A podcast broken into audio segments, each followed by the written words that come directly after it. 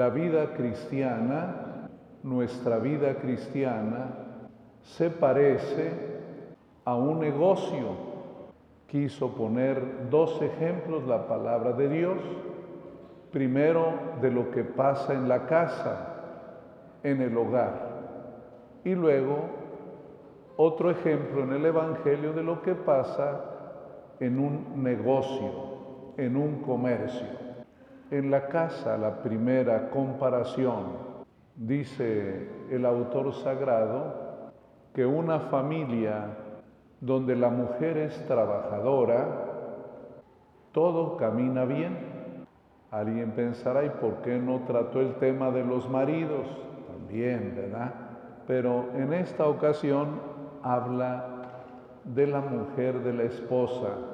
Cuando una esposa es trabajadora, la familia está mejor. Ahí hablaba de el estilo de una mujer allá de cuatro siglos antes de Cristo, imagínense, hace 2400 años. No era como hoy, que tú vas a una tienda y te compras tu chamarra, te compras tu vestido o compras la tela para hacerlo.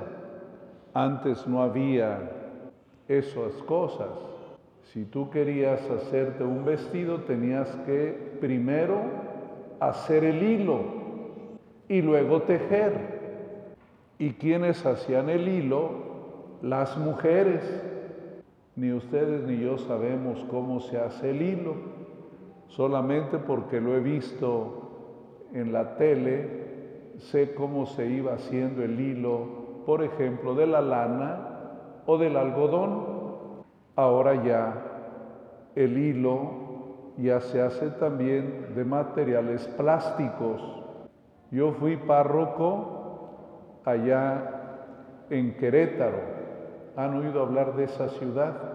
Querétaro. Ahí había una fábrica de hilo sintético y un día fui a ver cómo se preparaba el hilo. Una maravilla, pero piensen en hace 2400 años. Si la mamá quería que sus niños trajeran ropita o que los esposos tuvieran su ropa, ella tenía que hacer el hilo.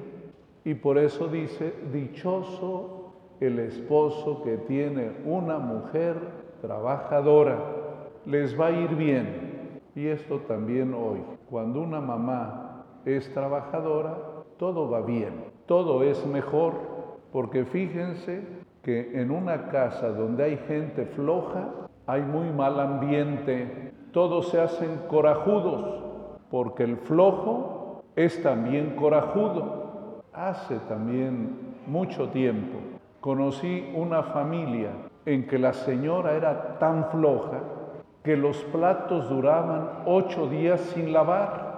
Y yo lo vi, no me lo contaron.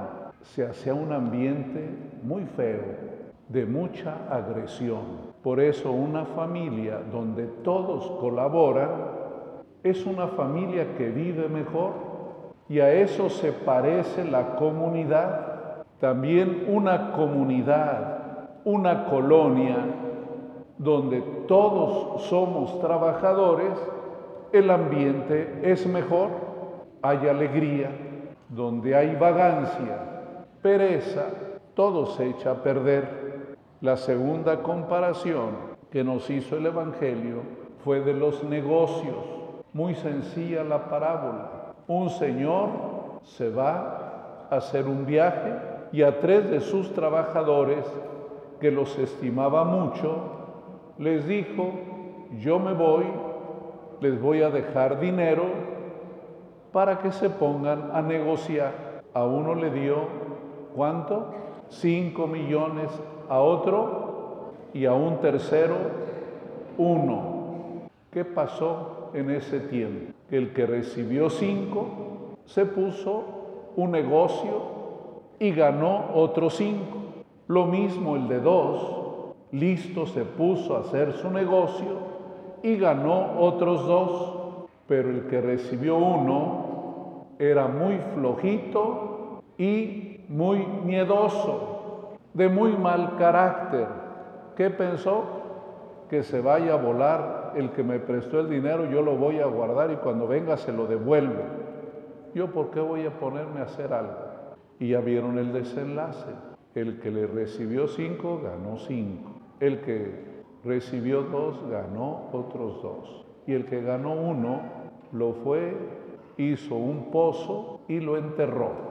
Y el reclamo del patrón hacia este muchacho es, ¿por qué no al menos lo metiste al banco? Al menos hubiéramos ganado un poco de réditos. Y le dice, quítenle el millón a este y dénselo al que ya tiene diez.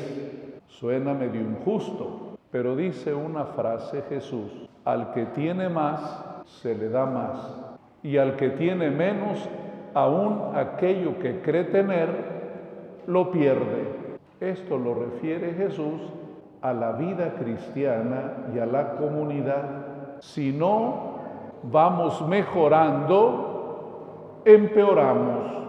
El bien no se acumula, se vive cada día, cada minuto. Y el Señor nos llama a que nuestra vida sea una buena inversión.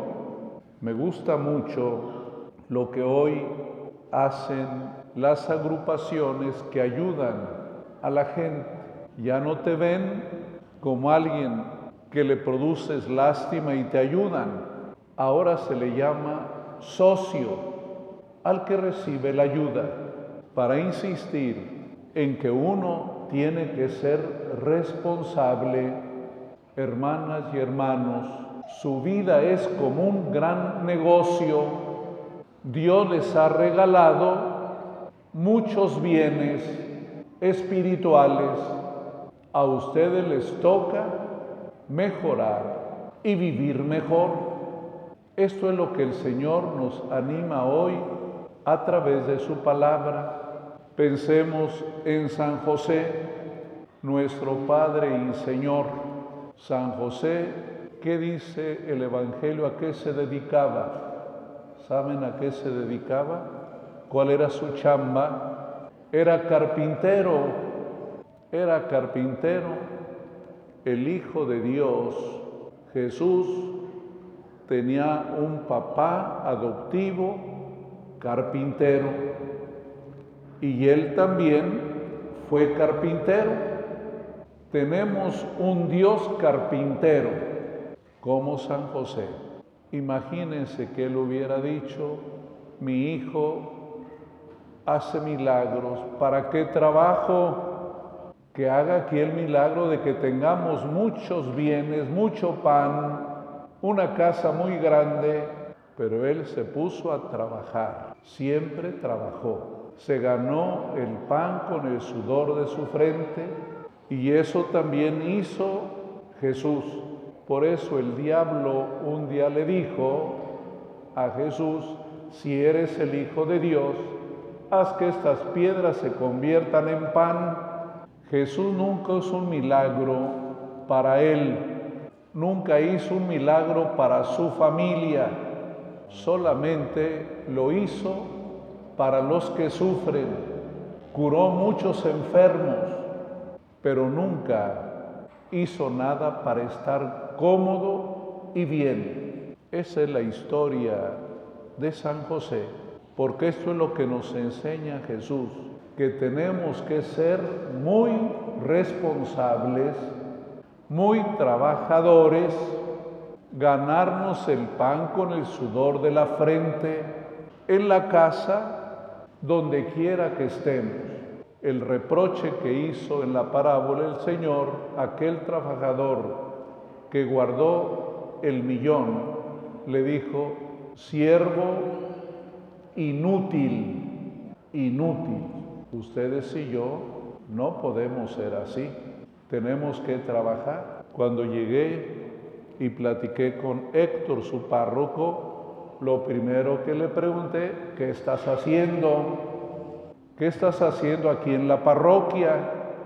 Y estoy seguro que es un buen trabajador, porque todos tenemos que hacer lo que debemos hacer. También yo.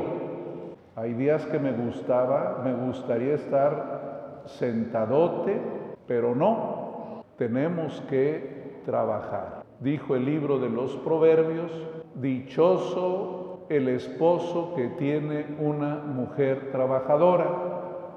Y yo lo completo. Dichosa la mujer que tiene un marido trabajador. Se la devuelvo todos tenemos que ser empeñosos para las cosas de Dios, pero también para las cosas nuestras. Que Dios los bendiga. Ayúdense mucho para que la comunidad esté bien y no se olviden, donde hay pereza, hay violencia, donde hay gente trabajadora, hay alegría. ¿Qué le dijo el dueño que les prestó el dinero y al final se lo regaló. Entra a tomar parte en la alegría de tu Señor. El bien, hacer el bien es lo mejor. Es como una gran fiesta y hagan la prueba. A veces hay mucho cansancio, mucho fastidio, pero Dios nos regala siempre la paz y la alegría. Que Dios los bendiga y sigan siendo buenos como lo son hasta el día de hoy.